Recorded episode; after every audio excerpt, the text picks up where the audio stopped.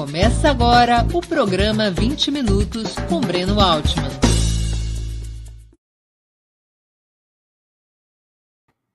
Bom dia. Hoje é 20 de abril de 2022. Estamos dando início a mais uma edição do programa 20 Minutos. Nossa entrevistada será Sabrina Fernandes, doutora em Sociologia, faz pós-doutorado com a Fundação Rosa Luxemburgo e a, Univers... a Universidade Nacional de Brasília. Também é autora de Sintomas Mórbidos, lançado pela Autonomia Literária em 2019, e Se Quiser Mudar o Mundo, lançado pela editora Planeta em 2020. Além de ser, Sabrina também é fundadora e produtora do Tese 11, canal de formação política e divulgação científica. Antes de começarmos, quero pedir um pouquinho de paciência para o nosso imprescindível recado comercial. A Opera Mundi é sustentada principalmente pelo apoio de seus leitores e espectadores. A sua contribuição financeira, portanto, é decisiva para nossa manutenção e desenvolvimento. Há cinco formas possíveis de contribuição. A primeira, você pode se tornar assinante solidário de Opera Mundi em nosso site, com uma colaboração mensal permanente. Basta acessar o endereço operamundi.com.br barra apoio. Repito, operamundi.com.br barra apoio. Segunda forma de contribuição, você pode se tornar membro pagante de nosso canal no YouTube. Basta clicar na opção Seja Membro em nosso canal nessa plataforma. Está diante dos seus olhos. Clique em Seja Membro e escolha um valor em nosso cardápio de opções. Terceira forma de contribuição. Durante a transmissão de nossos vídeos, você poderá contribuir com o Super Chat ou o Super Sticker. Normalmente apenas as perguntas acompanhadas por Super Chat ou feitas por membros pagantes de nosso canal no YouTube são lidas e respondidas durante o programa ao vivo. Quarta forma de contribuição. Se você estiver assistindo o programa depois da sua transmissão, nossos programas gravados, poderá contribuir com a ferramenta Valeu, valeu demais, é, que funciona muito parecido com o Superchat. Quinta forma de contribuição a qualquer momento, você poderá, poderá fazer um Pix para a conta de Opera Mundi de qualquer valor que julgue adequado. Nossa chave nessa modalidade, nossa chave no Pix é apoia.operamundi.com.br. Vou repetir, nossa chave no Pix é apoia.operamundi.com.br. A nossa razão social é última instância editorial limitada. Além dessas cinco formas de colaboração, lembre-se sempre de dar like, clicar no sininho e compartilhar nossos programas com seus amigos e em seus grupos. São ações que aumentam nossa audiência e engajamento, ampliando também nossa receita publicitária, tanto no site quanto no YouTube. Contribuam, que saco vazio não para de pé. Bom dia, Sabrina. Muito obrigado por aceitar nosso convite. Uma honra ter sua presença no 20 Minutos. Bom dia, Brenda. Bom estar aqui de novo. Acho que tem uns dois anos, né, que a gente se falou assim um vivo. Pouquinho mais, um pouquinho mais de dois anos. Você é. foi entrevistada no Sub-40. Exato. Agora você subiu por, por 20 minutos. Daqui a alguns dia, anos vai ter um programa Sub-50, daqui a muitos anos. tá bom. Tá não bom. vai ter mais nada, porque eu já vou ter virado pó. Sabrina, tanto nos Estados Unidos quanto na Europa, assistimos à ascensão de uma extrema-direita que colide contra a democracia liberal e atrai bases operário-populares que antes acompanhavam a esquerda socialista e comunista. Como é que você explica esse fenômeno? A gente pode falar de duas coisas, né? Uma é o próprio mérito da, da direita em se organizar é, o uso da internet tem sido um fator muito importante, então a gente fala tanto da cartilha do Steve Bannon causando confusão, fake news, coisa muito replicada também no Brasil nesse sentido, mas também o fato de que a extrema-direita ela conseguiu se posicionar como exatamente o que a gente está discutindo hoje, né? Como antissistêmica. É, colocou que se há uma, uma falha, um desamparo e aí tem uma, uma coisa que o, que o Safatli fala, Vladimir Safatli fala lá no livro dele, no Circuito dos Afetos, que é a questão da, do, do afeto, do desamparo. Tanto que é um afeto muito poderoso. E numa sociedade em crise, é de grande valor para a gente estar tá trazendo essa discussão é, de como a direita conseguiu parecer, a, aparenta, né? Ela, ela não é na sua essência, mas ela consegue dar essa aparência de que a gente vai dar voz para os desamparados. E isso demonstra uma falha da esquerda nesse sentido, por muito tempo, ah, nesses últimos 20 anos por aí, quando a esquerda vai se estabelecendo em alguns lugares, aí eu não estou falando tão propriamente de Estados Unidos e Europa, porque aqui a gente teria que discutir um pouco mais social-democracia, né, essa negociação ao centro, mas mesmo na América Latina, quando a gente vê uma onda mais progressista, com políticas sociais mais fortes e com um certo enraizamento sindical, de movimento social, sempre se para em algum lugar. Então, a gente está com problema com o sistema, mas não o suficiente para a gente ir além. E aí você barra, o desamparo ele vem com essas reformas neoliberais de qualquer forma, e as pessoas sentem que a esquerda não está preparada para dar a resposta que elas precisam para o que está acontecendo na sociedade. E a, a extrema-direita ela consegue a, mobilizar afetos muito poderosos, né, que circulam muito facilmente, e um deles é o ódio. E é, essa ideia do ódio, ela pegou muito no Brasil, mas ela é quase generalizada. Você acha que esse desamparo ele está diretamente associado ao fenômeno do neoliberalismo?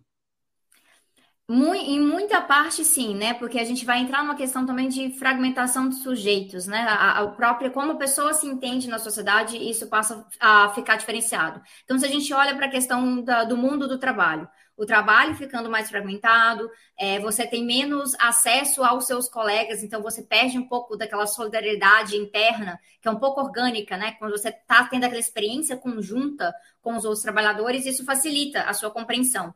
É, uma vez que a gente vai ter é, em vários lugares baixa sindicalização ou uma queda na sindicalização, se perde muito disso.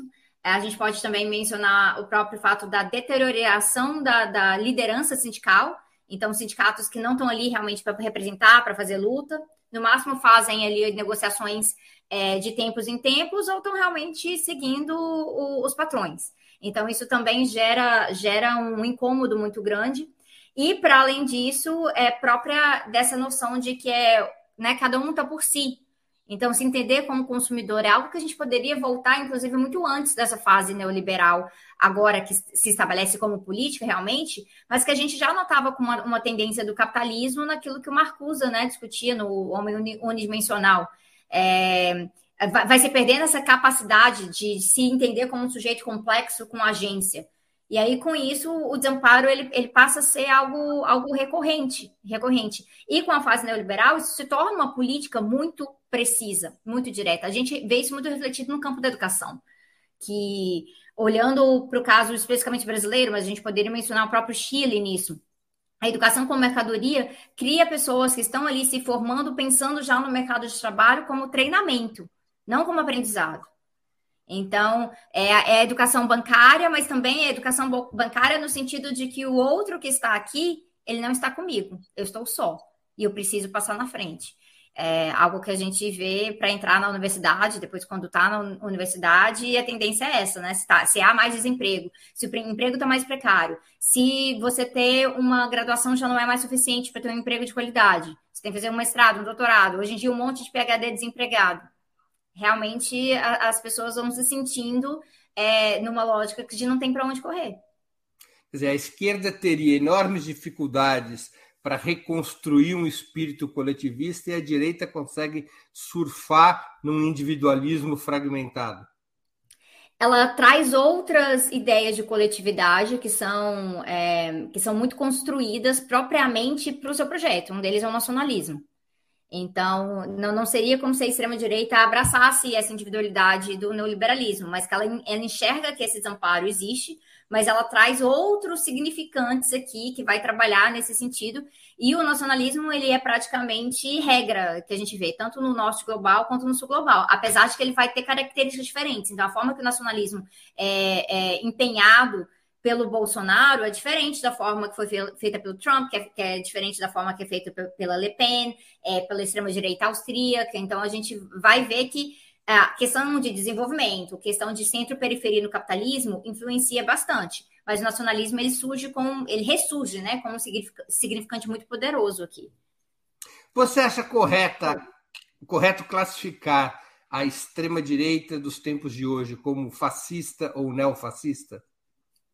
Eu, então, assim, faz uns anos que esse debate está pegando fogo, né? Ele é um debate que está forte na academia, ele está forte é, nos meios intelectuais de esquerda também. Eu, sinceramente, Breno, eu acho que eu cheguei no ponto que eu acho que o termo em si conta muito pouco. Não é tão, não é o que realmente importa aqui. Termos tão, são polissêmicos, estão em disputa. Os historiadores quase me matam quando eu falo isso sobre, sobre o fascismo, né? Porque é, é especialmente agora que a gente está discutindo ecofascismo, mas como assim? Como assim?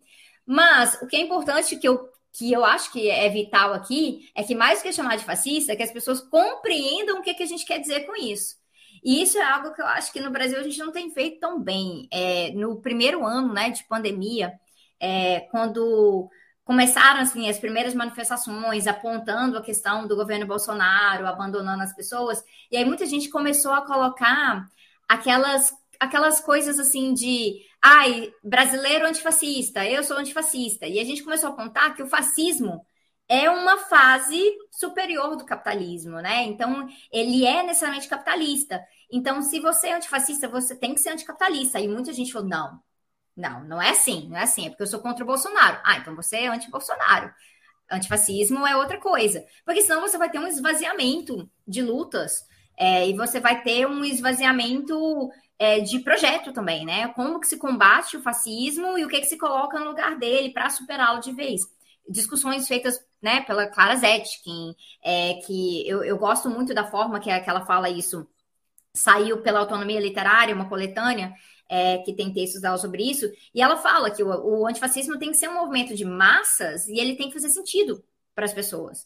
E a forma que ficou, ai, vamos chamar o Bolsonaro de fascista, então se eu sou contra o Bolsonaro, eu sou antifascista, deu uma esvaziada no sentido de dar uma despolitizada realmente. Então, acho que é mais importante a gente trabalhar com o sentido, se a gente vai usar esse termo, a gente tem que qualificar ele muito bem. E aí você poderia sim caber é, enxergar algumas coisas como colocar neofascismo para fazer uma separação histórica para diferenciar o que, que seria isso no século que nós estamos, porque o fascismo sob o neoliberalismo, ele realmente ele vai, vai ter diferenças de expressão em relação à classe burguesa, em relação a como se é, mobiliza trabalhadores a favor do fascismo também. Mas esses prefixos dependem da gente poder qualificar o básico ali, é que o fascismo é um fenômeno que é de direita, que é um fenômeno capitalista e que a gente tem tido que bater nessa tecla porque tem sempre a teoria da ferradura, né? E aí na internet eles tentam estar tá sempre equiparando fascistas com comunistas, é uma dificuldade que a gente tem de estar tá educando é, nesse sentido. Mas se a gente trouxer ali essa qualificação, eu acho que é poderoso. Então, o que eu, o que eu diria de diferença mesmo é que não, não dá para falar é, que o Brasil está sob um regime fascista. Isso não. Mas sim, mas sim que Bolsonaro é, ele, ele preenche os requisitos ideológicos ali e de intenção do fascismo. E ali muitos ao seu redor. Então, o bolsonarismo tem essas tendências fascistas, ainda mais se a gente falar desse núcleo duro do bolsonarismo, que fecha com tudo, é, que quer se armar, que quer, que quer realmente promover violência, que é muito defensor da propriedade privada, ultranacionalista, esse núcleo duro ele é sim fascista, mas isso não significa que a gente está no Brasil sob fascismo. Significa que a gente tem que impedir que se chegue nesse ponto, né? De alguma maneira seria um liberal fascismo, quer dizer, o fascismo a serviço de ideias e objetivos, objetivos liberais? Mas aí eu, eu, essa discussão foi levantada também, eu sempre fico me perguntando, mas aí qual que é a diferença?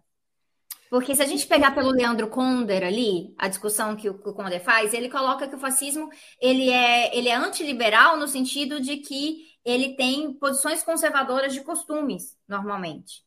Então, ou ele, ele pode se posicionar de uma forma contra direitos humanos, né? Olhando pela essa plataforma mais liberal de visão do que seriam direitos humanos na sociedade, como é defendido pelas grandes instituições globais. Ele, ele pode ter essa tendência em si.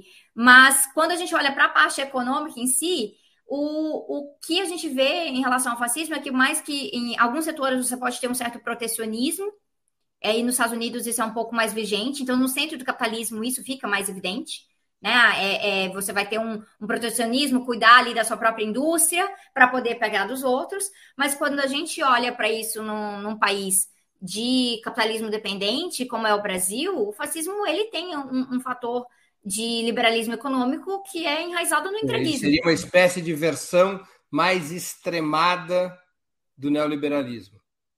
E é algo que eu acabei de escrever um capítulo de um livro que vai sair daqui a uns meses, em que eu discuto um pouco a questão de autoritarismo e, e destruição da natureza, muito baseado na pesquisa que eu estou fazendo aqui na Alemanha.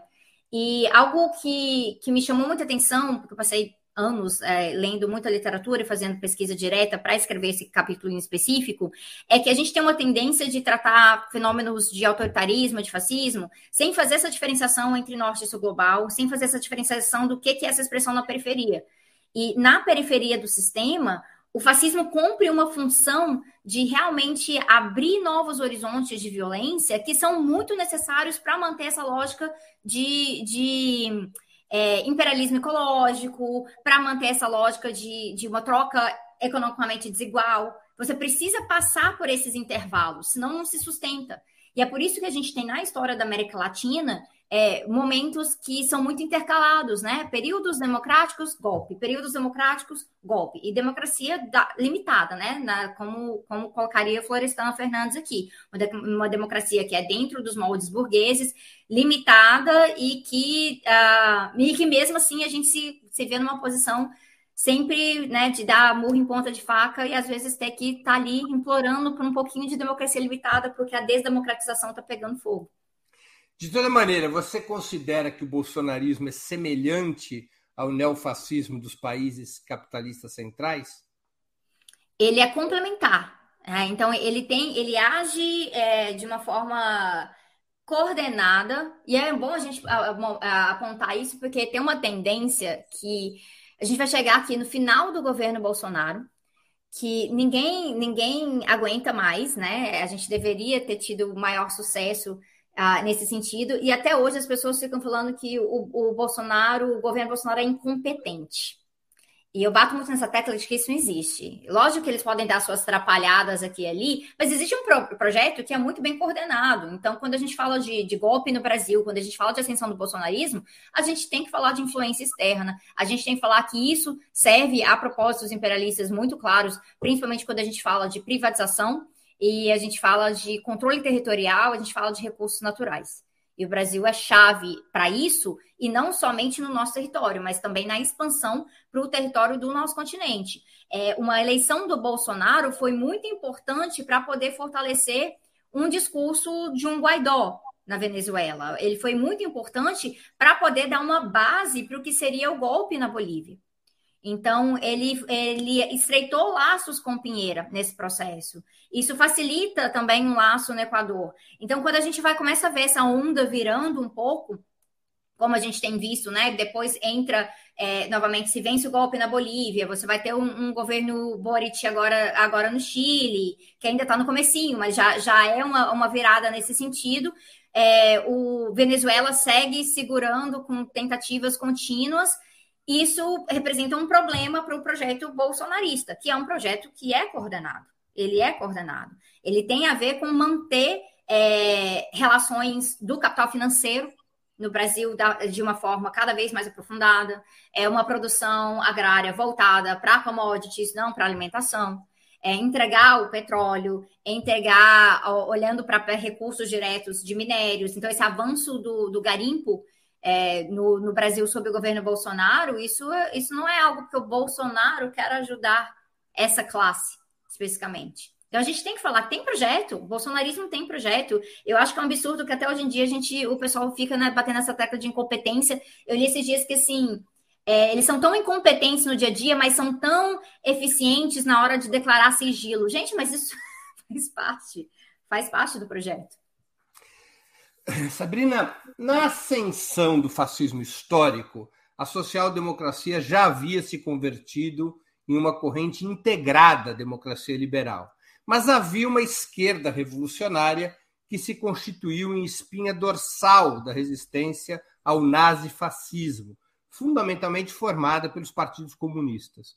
Por que hoje há uma direita antissistema e liberal, como preferem alguns autores, mas praticamente desapareceu, ao menos como fenômeno de massas, com raríssimas exceções, uma esquerda antissistema.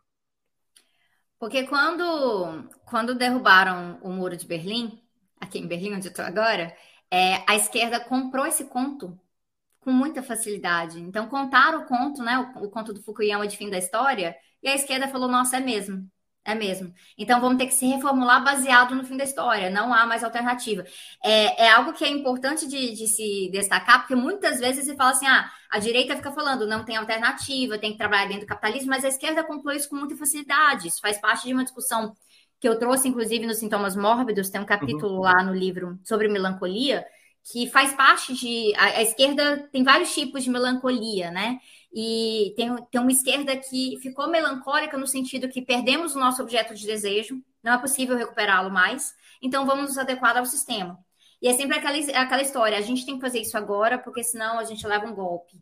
Então a gente tem que conciliar. É, se a gente não conciliar, a gente não consegue fazer as coisas. Então é aquela ideia de que está tudo dentro é, desse, desse quadradinho, né? Desse quadradinho muito limitado de atuação.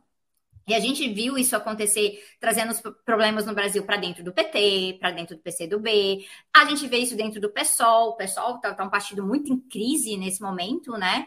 É, e eu, eu acho que é uma crise que, que sofre das duas melancolias, inclusive. É, parte do pessoal sofrendo dessa melancolia de que não é possível a gente tem que tra trabalhar dentro desses moldes atuais se a gente quiser sobreviver, ou porque a gente quer derrubar o Bolsonaro de qualquer forma, então é isso que a gente tem que fazer. E um outro campo ali no pessoal sofrendo um pouco é, da outra melancolia de que a gente só não consegue avançar mais ainda porque os outros estão atrapalhando. Então, o problema são os outros. É, é difícil. O pessoal, é, infelizmente, é, eu falo isso com pesar, realmente virou um pouco de um laboratório de, de compreensão dessas, dessas disputas e é, dessas dificuldades né, de, que, que a esquerda tem apontado para lidar com foi esse tempo agora sobre o Bolsonaro como se reorganizar. Sabrina, qual seria a alternativa para uma esquerda antissistema nos dias de hoje? Seria possível reproduzir, por exemplo, uma estratégia de tipo insurreicional ou guerrilheira, como era própria da esquerda revolucionária do século XX? Então, é, é, a nossa estratégia tem que ser ecossistêmica. Então, e eu não estou falando só porque eu venho da ecologia, né, da, da, sociologia ecológica, mas é porque se tem algo que a gente aprende muito nessa área é que te, temos que criar resiliência para não sofrer tanto com cada ataque, para conseguir se organizar mais rapidamente. Isso é algo que na biodiversidade está muito presente. Então, a gente precisa realmente de uma, uma diversidade de táticas e que a gente não creia que somente uma coisa vai resolver, porque a gente está lidando com vários problemas ao mesmo tempo. Então, quando a gente fala do meio rural, isso pede táticas diferentes para o meio urbano.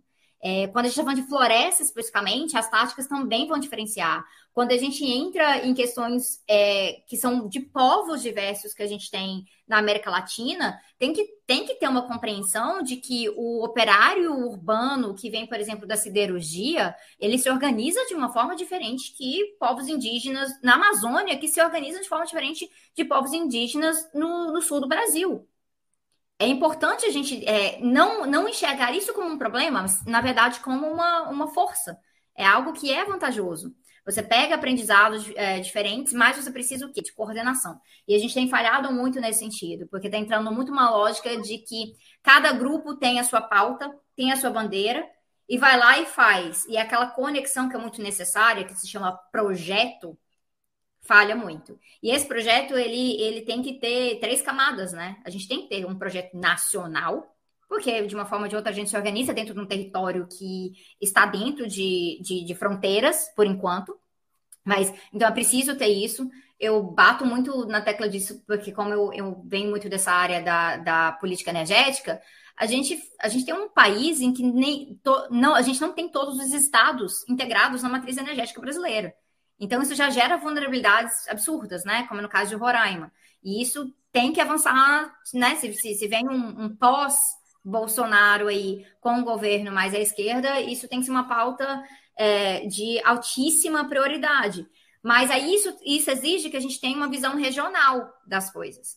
E aí, no caso específico do Brasil, a gente tem um problema de muitas vezes a esquerda brasileira se isolar um pouco do que está acontecendo ao redor até pela dimensão continental do nosso país, né? A quantidade de gente que tem, tem a questão linguística também, mas tudo que nos afeta afeta os nossos vizinhos e vice-versa.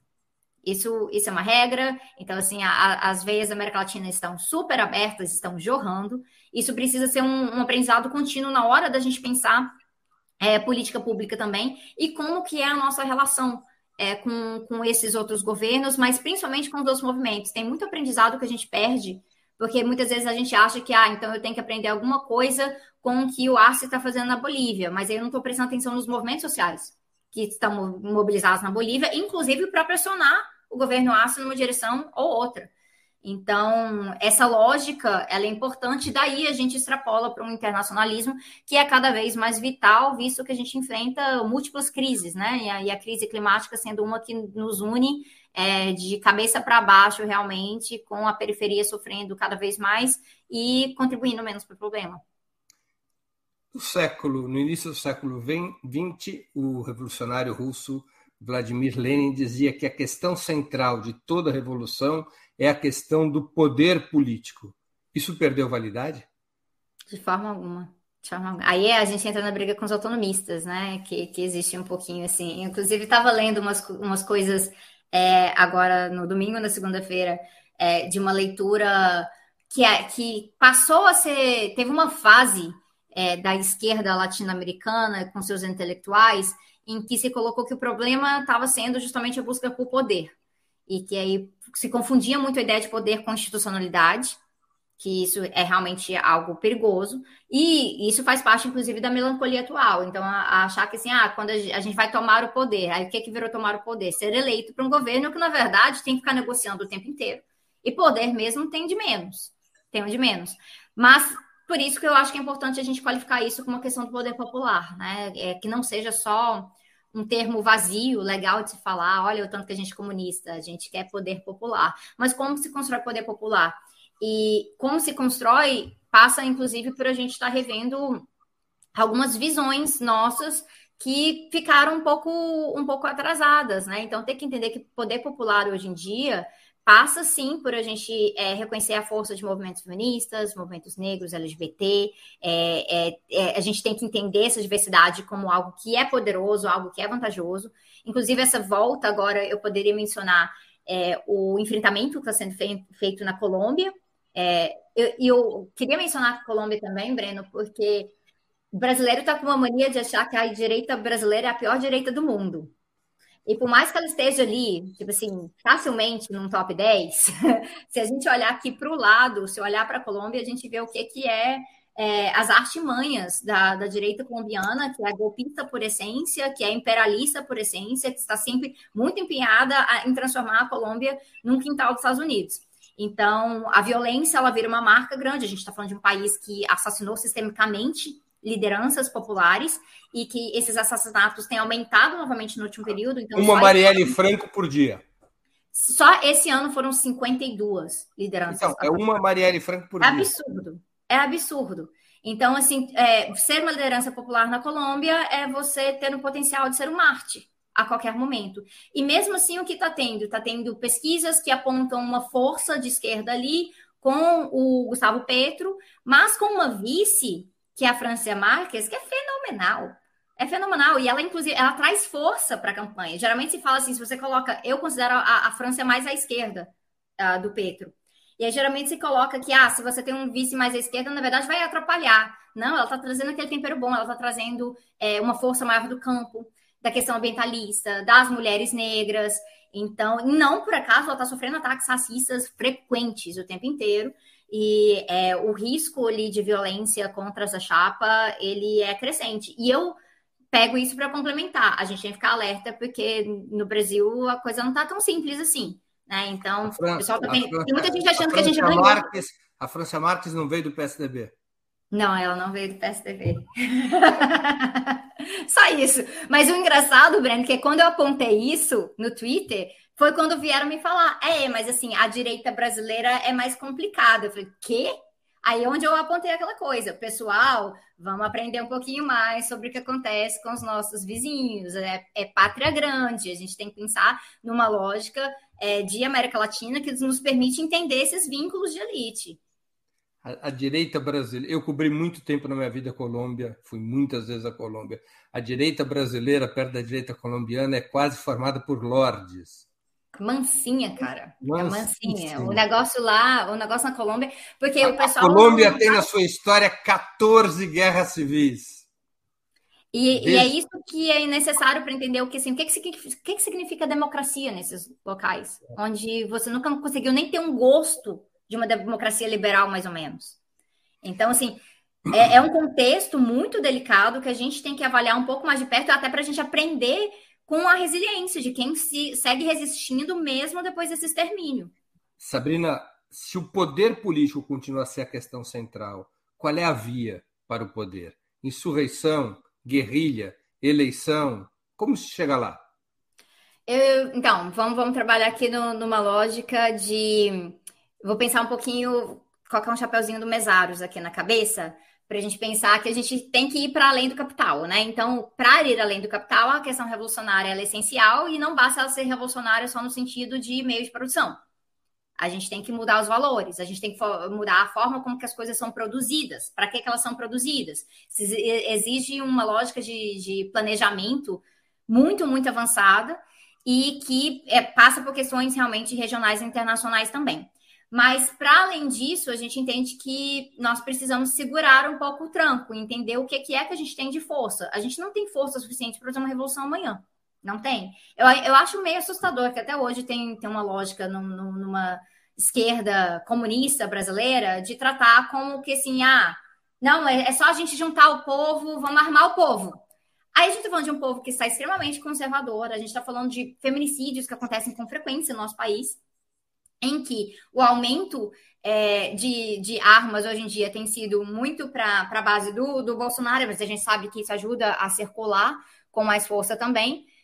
E aí, se a gente não estiver trabalhando consciência de classe, não vai avançar. Então, nosso principal desafio é qualificar a consciência da classe trabalhadora, e aqui eu, eu estendo isso até uma classe média realmente, é, que a gente tem que pensar nessas alianças, as contradições de classe, mas as alianças possíveis nesse sentido, e a partir disso aí, é, tentar segurar um pouco o tranco com a questão eleitoral, mas saber que a gente não vai avançar tanto assim com ela, e aí pressionar cada vez mais. E é onde a gente assusta um pouco é, parte da esquerda quando a gente fala que quando vem um governo de esquerda, a gente tem que, tem que continuar pressionando esse governo, e muitas vezes contra esse governo, estiver fazendo política errada também. A gente acha que, acha que isso é um absurdo que é torcer contra, ou que é agir como a direita, agir como golpe, mas a ideia é realmente ir além, senão a gente vai ficar nesse ciclo para sempre. Você acha que o chavismo, identificado positivamente pela cientista política belga Chantal Mouffe como populismo de esquerda, representa uma alternativa de estratégia revolucionária que combina ação eleitoral, rebelião popular, e outros elementos do tipo? Eu tenho um problema com esse conceito de populismo, porque ele, de, de todos esses conceitos que tem 10 mil significados, o de populismo é um que eu acho menos preciso dentro da, das discussões é, de esquerda, realmente. Então, eu, eu, sinto muita dificuldade com essa ideia de que o populismo de esquerda, populismo de direita, porque as características, muitas vezes, na verdade, reforçam a teoria da ferradura que, né, que essa pessoa, ah, então a gente dois líderes carismáticos, que tem um projeto popular de massas, e vai ficando um pouco isso. Sendo que o que eu acho que é interessante do chavismo é que o chavismo não começa tão radical. Ele não começa tão radical. Ele se radicaliza à medida que vão tendo tanto mudanças concretas na vida da população, então o uso da renda petroleira para políticas sociais, né, para as missões realmente é, do chavismo, e no enfrentamento ao imperialismo estadunidense, é, especificamente, mas de, de outros espaços também. Então, à medida que o chavismo vai enfrentando é, essas tentativas de golpe, esses ataques por fora, ele se fortalece de uma forma que mais pessoas vão identificando que há uma ameaça concreta e é preciso defender um legado. E aí, eu acho que isso vai para muito além do, de uma questão realmente de populismo, é uma questão realmente de politização. É, não é homogênea, né? Então, eu acabei de voltar da Venezuela, é, não, é uma, não é uma expressão homogênea. Tem venezuelano de direita, tem venezuelano golpista, tem venezuelano que cansou de política, que acha que ah, vamos, vamos largar esse negócio logo, aí eles tiram esse bloqueio e as coisas vão melhorar. Né? Que, então vamos, vamos se entregar de uma vez, que é algo que a gente já viu muito na Colômbia também, né? Então, é, por, por, essas, por essas razões, eu acho que é importante a gente considerar muito mais essa questão dessa construção do poder por baixo que conseguiu é, se consolidar em certas áreas. Então, o que, que é o, o, legado da experiência de comunas? Que agora tá, né, tem a discussão de comuna hoje em dia na Venezuela, inclusive, passa pela própria questão climática. Então, está tendo um debate sobre é, enfrentamento à mudança climática, está tendo um debate sobre é, direitos da natureza está sendo construído a partir das comunas. Eu acho que isso é muito poderoso. É aí que a gente encontra realmente a vantagem. E aí essas pessoas se identificam muito com o processo chavista, porque ele é um, um processo que é unificador nessa ideia de que estamos sendo atacados, é, são ataques são concretos, que têm impacto direto na vida da população, e a gente tem já um histórico de vitórias, que eu acho que é algo muito bonito, que é, o chavismo sabe trabalhar a memória muito melhor que qualquer organização da esquerda brasileira. É, é, é, é mural, é televisão, é jornal, é boca a boca é o tempo inteiro trabalhando a memória do que são esses ataques, o que, que são as vitórias, o que, que a gente conseguiu, o que, que a gente pode perder a qualquer momento.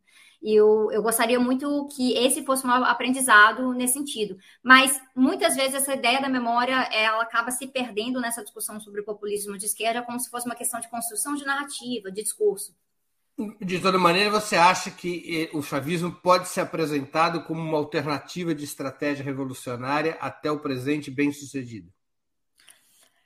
Depende, depende. Eu acho que para o contexto específico venezuelano, o chavismo ele tem essa vantagem dele construir uma consciência imperialista que, que é muito vantajosa. Mas em algum momento ele também precisa ser superado. Eu sou eu sou um pouco dessa linha de que a gente trabalha é, dentro da lógica marxista dialética de que a, a superação ela não é não precisa ser uma derrota, ela pode ser uma vantagem. Então ela pode vir a, a, a se fortalecer de uma outra maneira. Especialmente à medida que a gente vai encontrando uma Venezuela que precisa enxergar soberania de outra forma, que não seja simplesmente essa questão da renda petroleira, porque isso não tem garantido soberania, isso na verdade tem sido uma, uma vulnerabilidade, ela precisa se reinventar em outras áreas também. E aí a gente vê como que isso vai se dar, por exemplo, o que, que é o papel é, das Forças Armadas, o que é, que é o papel das milícias bolivarianas nesse sentido. Porque, ao mesmo tempo, é, é interessante, né? É, primeiro, né? A palavra milícia lá tem outro contexto completamente da palavra no Brasil, né? Mas é interessante se notar o que, que são, assim, mulheres jovens que se organizam nessas milícias para ah, protegerem comunas, para pensar numa perspectiva anti-imperialista mas ao mesmo tempo parece que então o chavismo ele foi se desenvolvendo de uma forma muito defensiva. Então a gente está se defendendo de ataque, defendendo de ataque. Então, em algum momento, ele não pode ser é, muito baseado nisso, ele precisa ser, se tornar mais construtivo é, novamente. E aí eu acho que aí isso passa por uma outra lógica realmente de pensar como é que a gente organiza o trabalho, como é que a gente organiza o lazer, quais são essas questões de qualidade de vida, de viver bem, que podem é, ser parte dessa memória, e não só a memória das vitórias contra os ataques.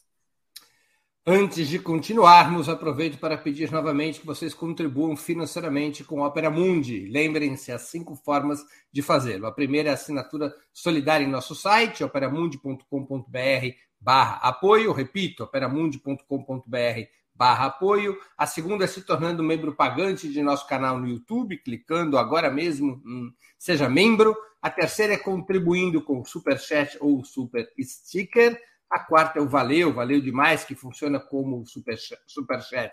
Mas quando você estiver assistindo o vídeo ao vídeo gravado, a quinta é através do Pix. Nossa chave é apoia.operamundi.com.br. Repito, apoia.operamundi.com.br. Nossa razão social é última instância editorial limitada.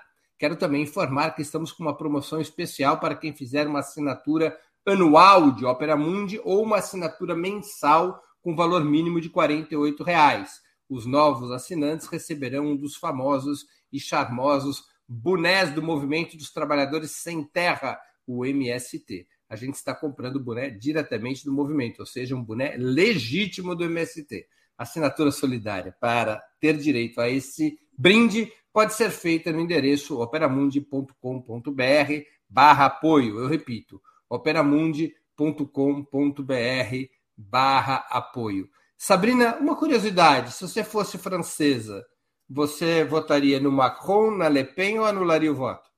Eu já tenho que sofrer com essa pergunta sendo brasileira. Agora eu tenho que entrar na, na, na parte hipotética da França.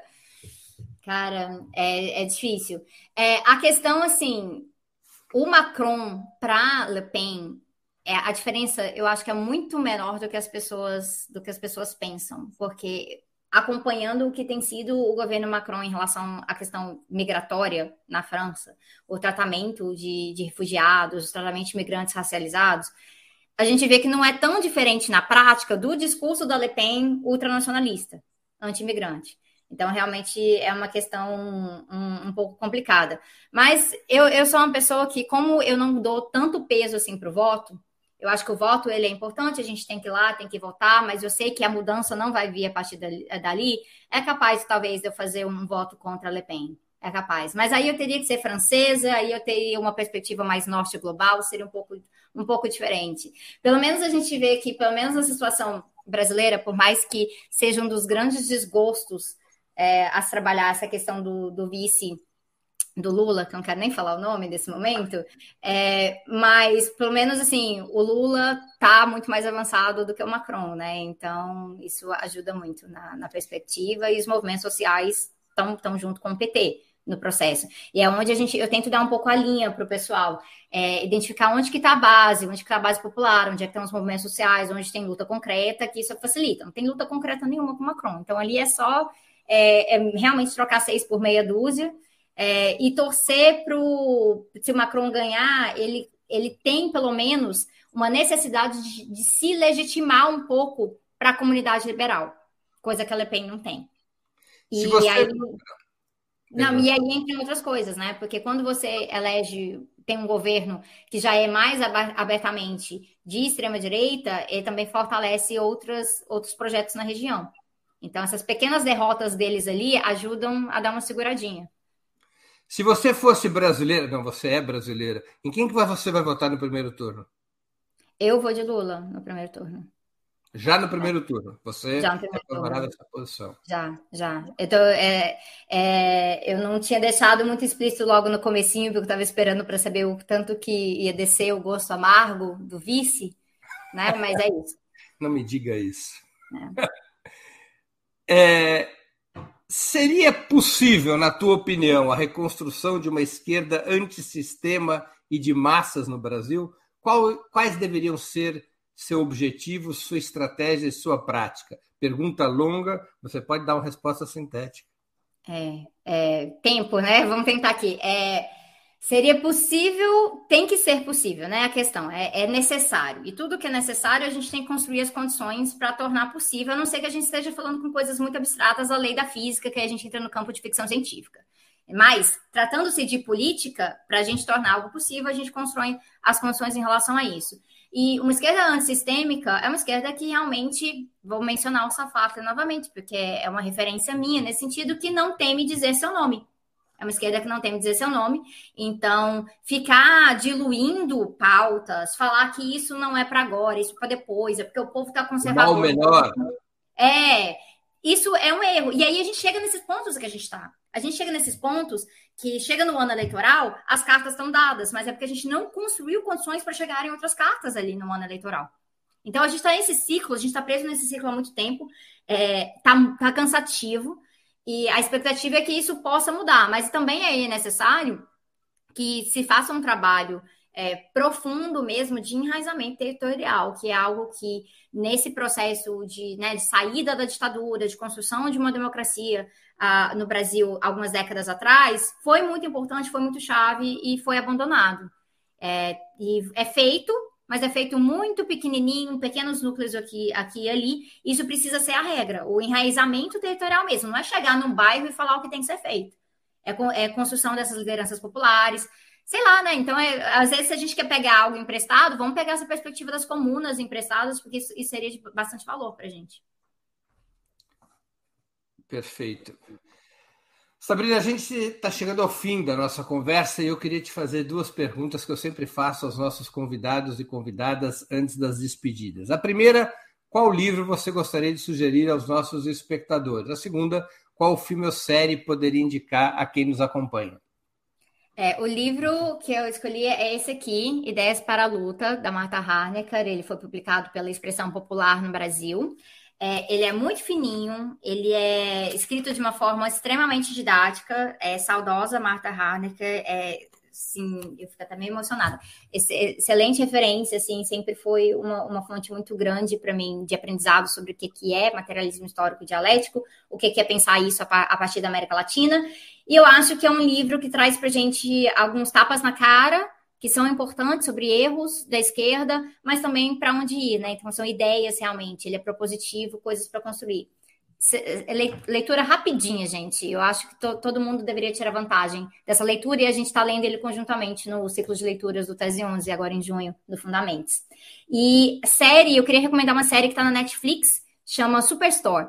É uma série que se passa como se fosse num Walmart da vida, né? Numa dessas uh, lojas, supermercados de departamento, que tem vários trabalhadores muito precarizados ali, e tem várias coisas que se nota, por exemplo, tem as tensões entre a classe de gerentes e dos trabalhadores de, do chão do supermercado mesmo, e quem trabalha no fundo, e tentativas de sindicalização. E aí tem uma imagem que é maravilhosa, que é de quando é, o lado corporativo da empresa manda alguém para falar mal de sindicatos para os trabalhadores, para convencê-los que sindica, sindicalizar é uma coisa ruim, e que é fantástico que a gente está vendo, por exemplo, nos Estados Unidos agora, o processo de sindicalização é, na Amazon, é, na, na, Starbucks. Então, ver isso na série dá para traçar uns paralelos com a vida real muito, muito legais. Eu acho que a, a, vou dar um spoiler assim: tem temporadas que ficam um pouquinho mais moderadas, mas tem algumas que são um pouquinho mais radicais. Então, a gente vai, vai se ajustando ali. Muito que bem. Antes de me despedir da Sabrina, eu queria agradecer aos que contribuíram com o Superchat. Infelizmente, em função do tempo, as perguntas não puderam ser feitas e respondidas. Me refiro aqui ao Caê Cavalcante, ao Avânio Silva Soares, aos Exitos de Oliveira, à Raíza Lobo. Todos fizeram. Deixa, deixa eu responder essa da Raíssa bem rapidinho, então, Qual rapidinho. o papel do ecossocialismo na luta latino-americana?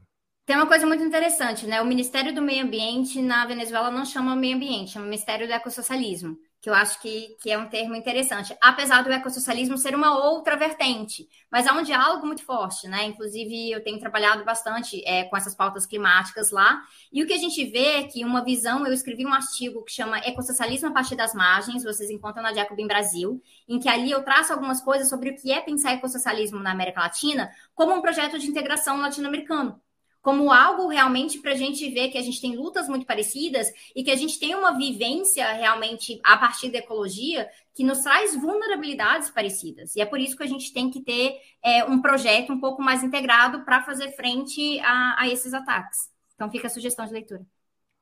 Muito bem.